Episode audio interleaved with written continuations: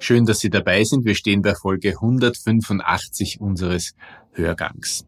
Corona ist der Dauerbrenner seit Beginn dieses Podcasts und Covid hat ja auch viele Mängel in unserem Gesundheitswesen offengelegt, über die wir berichten.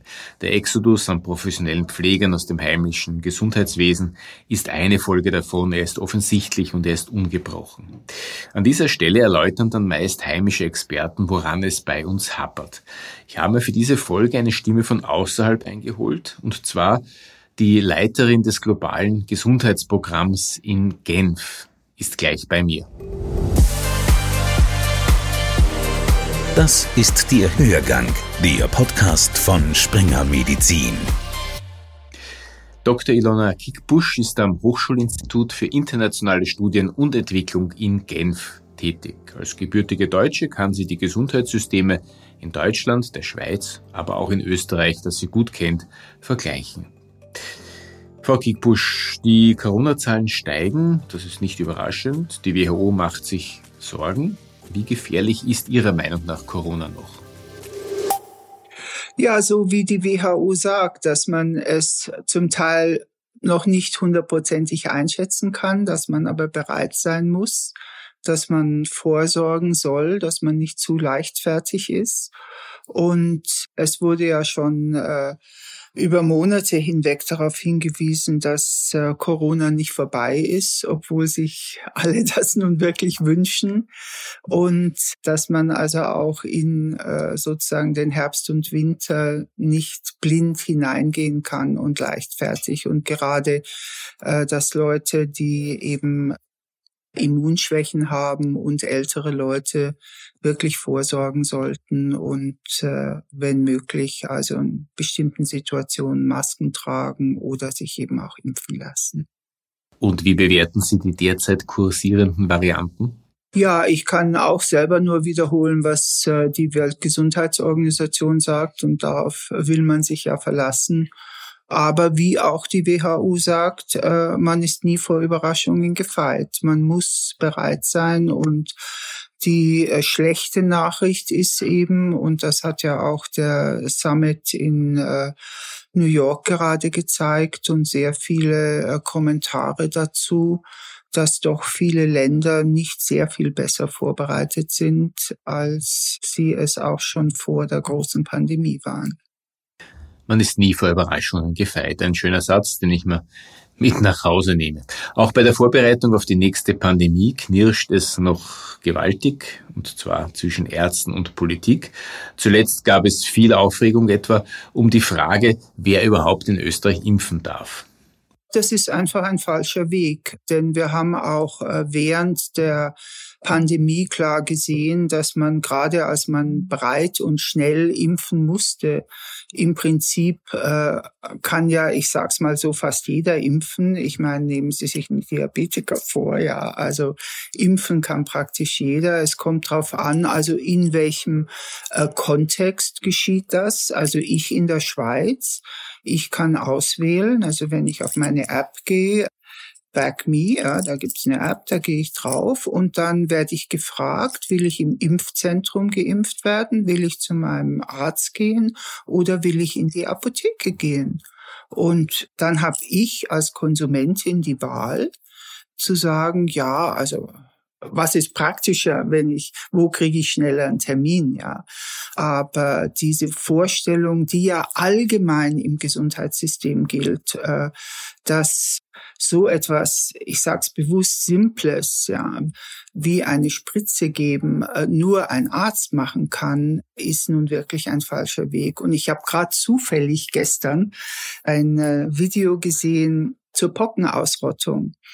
Und Bill Foege, äh, der da eine ganz große Rolle mitgespielt hat, ein amerikanischer Public Health Spezialist, hat beschrieben, wie sie damals, also in wenigen Tagen, 100.000 Leute geimpft haben mit so einer Impfmaschine, ja, die zack, zack, zack, zack, zack ging. Aber da war auch kein Arzt in Sicht, ja, sondern man hat gesagt, wir wollen die Pocken ausrotten. Und äh, von daher halte ich das für nicht nur im Hinblick auf Covid, sondern insgesamt im Hinblick auf Hierarchien im Gesundheitssystem halte ich das nicht für einen richtigen Weg. Wir haben es in der Erkältungssaison 2023-24 nicht nur mit Grippe und Corona, sondern auch mit RS-Viren zu tun. Werden die europäischen Gesundheitssysteme mit dieser Mehrfachbelastung fertig? Ja, auch das wird in jedem europäischen Land und sogar dezentral in jedem europäischen Land anders sein. Ich meine, wir wissen, dass es immer weniger Gesundheitsprofessionelle gibt, ja. Ganze Stationen sind ja auch inzwischen zugemacht, weil man Natürlich in einer Extremsituation würde man wieder versuchen, auf unterschiedliche Weise das zu lösen. Wiederum unter Kosten in Anführungsstrichen der völligen Überarbeitung der Gesundheitsprofessionellen. Aber ich meine, es ist einfach ein, ein Zeichen, dass wir lange leichtfertig gemeint haben in unseren Gesellschaften, dass Infektionskrankheiten äh, uns nicht mehr herausfordern werden. Ja, je nachdem, welche Art Grippevirus wir dieses Jahr kriegen, auch äh, das wissen wir auch nicht genau, wie stark wird der auch dann äh, zu ernsteren äh, Erkrankungen führen. Dann eben, wie Sie sagen, gleichzeitig Covid und so weiter. Also es ist etwas, auf das unser System nicht vorbereitet ist und wo die ganzen anderen Krisen im System nun natürlich mit zum Tragen kommen. Und, äh, und ich glaube, man muss auch, was natürlich äh, die Politik ungern tut, man muss auch die Patienten darauf vorbereiten, dass das System es nicht mehr schafft, Leute problemlos aufzunehmen. Täuscht der Eindruck oder ist das Gesundheitswesen an sich besonders träge, was Veränderungen anbelangt? Ja, das Gesundheitssystem ist sehr träge. Es ist auch gerade in Ländern, äh, die so viele Handlungsträger haben. Also äh, das sehen wir natürlich sowohl in der Schweiz wie in Deutschland, in den Niederlanden teilweise äh, und, und in Österreich, wo man sozusagen den Bundesstaat hat mit einigen Zuständigkeiten, dann eben die Länder, Kantone oder ähnliches, dann zum Teil noch kommunale Zuständigkeiten, dann hat man die Versicherer, dann hat man die Ärztekammern und Verbände und so weiter. Und hier im, einen Interessensausgleich zu finden, ist eben wahnsinnig schwierig und war bisher vielleicht äh, auch noch gerade erträglich, weil man in keiner wirklichen Krisensituation war. Aber ich glaube, dass durch Covid sind viele dieser Decken, die das überdeckt haben, ja, sind weggerissen worden. Und man hat, man sieht nun, äh, dass äh, ich weiß nicht, wie das mit diesem Zeitraum von, von zehn Jahren ist. Vielleicht ist er sogar noch kürzer, ja. Wenn der Exodus so anhält äh, von, von Professionellen, aber auch allein die, die Kosten für die Bürger. Vor ein paar Wochen war in der Schweiz eine große Demonstration über Kostensteigerung, wirklich, ich sag mal, eine Demonstration der Mittelklasse, ja, und auf, auf dem Schild stand eben, was alles teurer geworden ist. Und da war eben der Krankenversicherungsbeitrag, der wahrscheinlich dieses Jahr auch wieder steigt.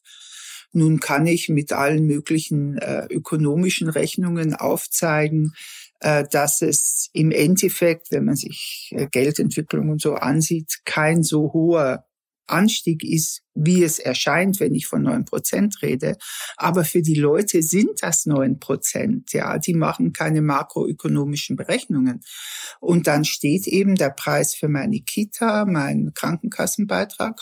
Und wenn ich dann diesen erhöhten Krankenkassenbeitrag bezahlt habe, bei meinem Arzt keinen Termin kriege, im Notfall drei Stunden sitze und im Endeffekt kriegt dann meine alte Mutter, wenn sie einen extremen Grippefall hat, ja, keinen Platz im Krankenhaus, dann verliere ich mein Vertrauen in das System Und was eben hier auf dem Forum auch angesprochen worden ist, das Vertrauen in meine Regierung in Anführungsstrichen, ja.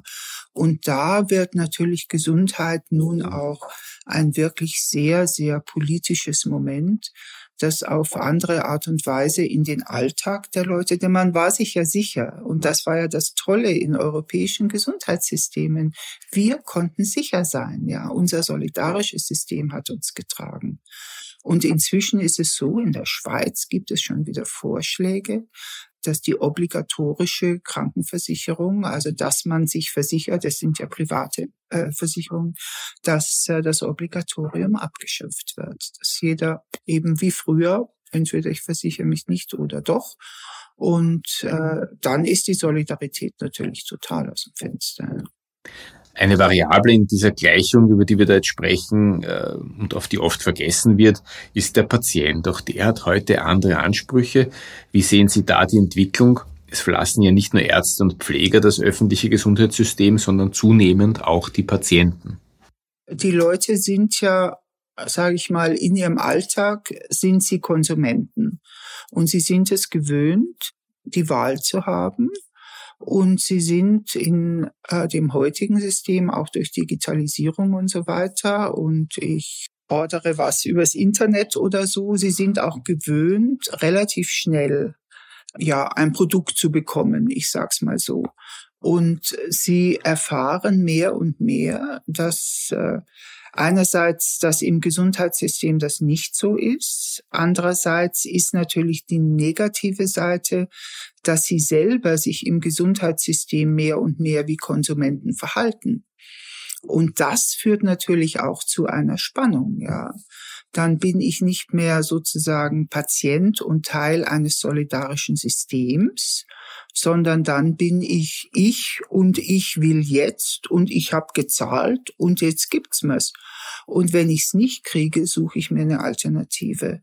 Und die Gefahr ist, dass auch dadurch, also diese, dieser Ausstieg aus den solidarischen Systemen, von denen die sich's leisten können, vorläufig sind ja noch Zusatzversicherungen, ja, aber hin dann auf private Alternativen. Und die werden ja in anderen Teilen der Welt aufgebaut mit Amazon Health und so weiter.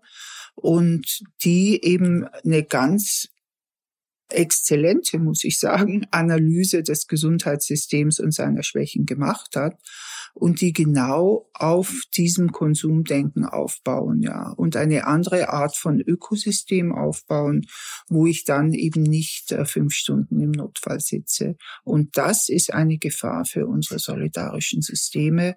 Deswegen ist der Reform selbst wenn der Reformstau jetzt so noch nicht so stark empfunden wird, ist es richtig, dass der Minister hier darauf besteht zu sagen, wir müssen jetzt reformieren, weil hier etwas auf uns zukommt, wo wir selber dann sozusagen kein, keine Möglichkeit mehr haben, das zu stoppen.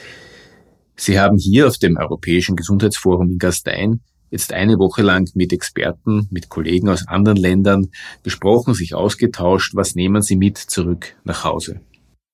Ja, ich nehme aus dem Forum schon mit äh, diese große Besorgnis, ja, dass es doch so war, dass sehr viele der Redner, auch der Politiker hier nach Lösungen suchen, aber dass angesichts dieser Gleichzeitigkeit von Krisen in unserer Gesellschaft es auch so ist, dass Gesundheit in der Gesamtpolitik nicht mehr diese Wichtigkeit hat, wie es vielleicht die letzten Jahre hatte, ja. Und dass auch Kürzungen, die jetzt auf das Gesundheitssystem zukommen, nicht nur sozusagen das Extrageld von Corona beinhalten, sondern in manchen Ländern noch ein bisschen mehr weil wir können es uns nicht mehr leisten, ja. Und diese Besorgnis, natürlich gab es eine ganze Reihe von Vorschlägen, auch wie geht man das an, auch sehr viel Hoffnungen auf die Digitalisierung. Das Beispiel Israel kommt ja da immer wieder. Aber ich glaube, das Forum hat schon vermittelt, wir müssen uns sehr, sehr ernsthaft mit einer gewaltigen Reform äh, des Gesundheitswesens auseinandersetzen, weil wir vieles nicht mehr als gegeben hinnehmen können. Wir wissen nicht, wie die Infektionskrankheiten sich entwickeln. Die chronischen Krankheiten entwickeln sich immer mehr. Sehen Sie äh, die Übergewichtszahlen auch hier in, in Österreich. Das Personal will nicht mehr. In vielen Bereichen hält die Infrastruktur nicht mehr, alte Krankenhäuser und so. Und schlussendlich ist eben das Gesamtsystem mit seinen Hierarchien so nicht mehr aufrechterhaltbar. Also die Aufgaben müssen auf ganz neue Weise verteilt werden und da hilft die Digitalisierung. Mhm. Weil äh, dann ist eben das Arztwissen nicht mehr nur in einer Hand und ist auch sehr viel näher am Patienten dran. Frau Dr. Kickbusch, danke für das Gespräch. Gut, danke. Hörgang, der Podcast von Springer Medizin. Springer Medizin.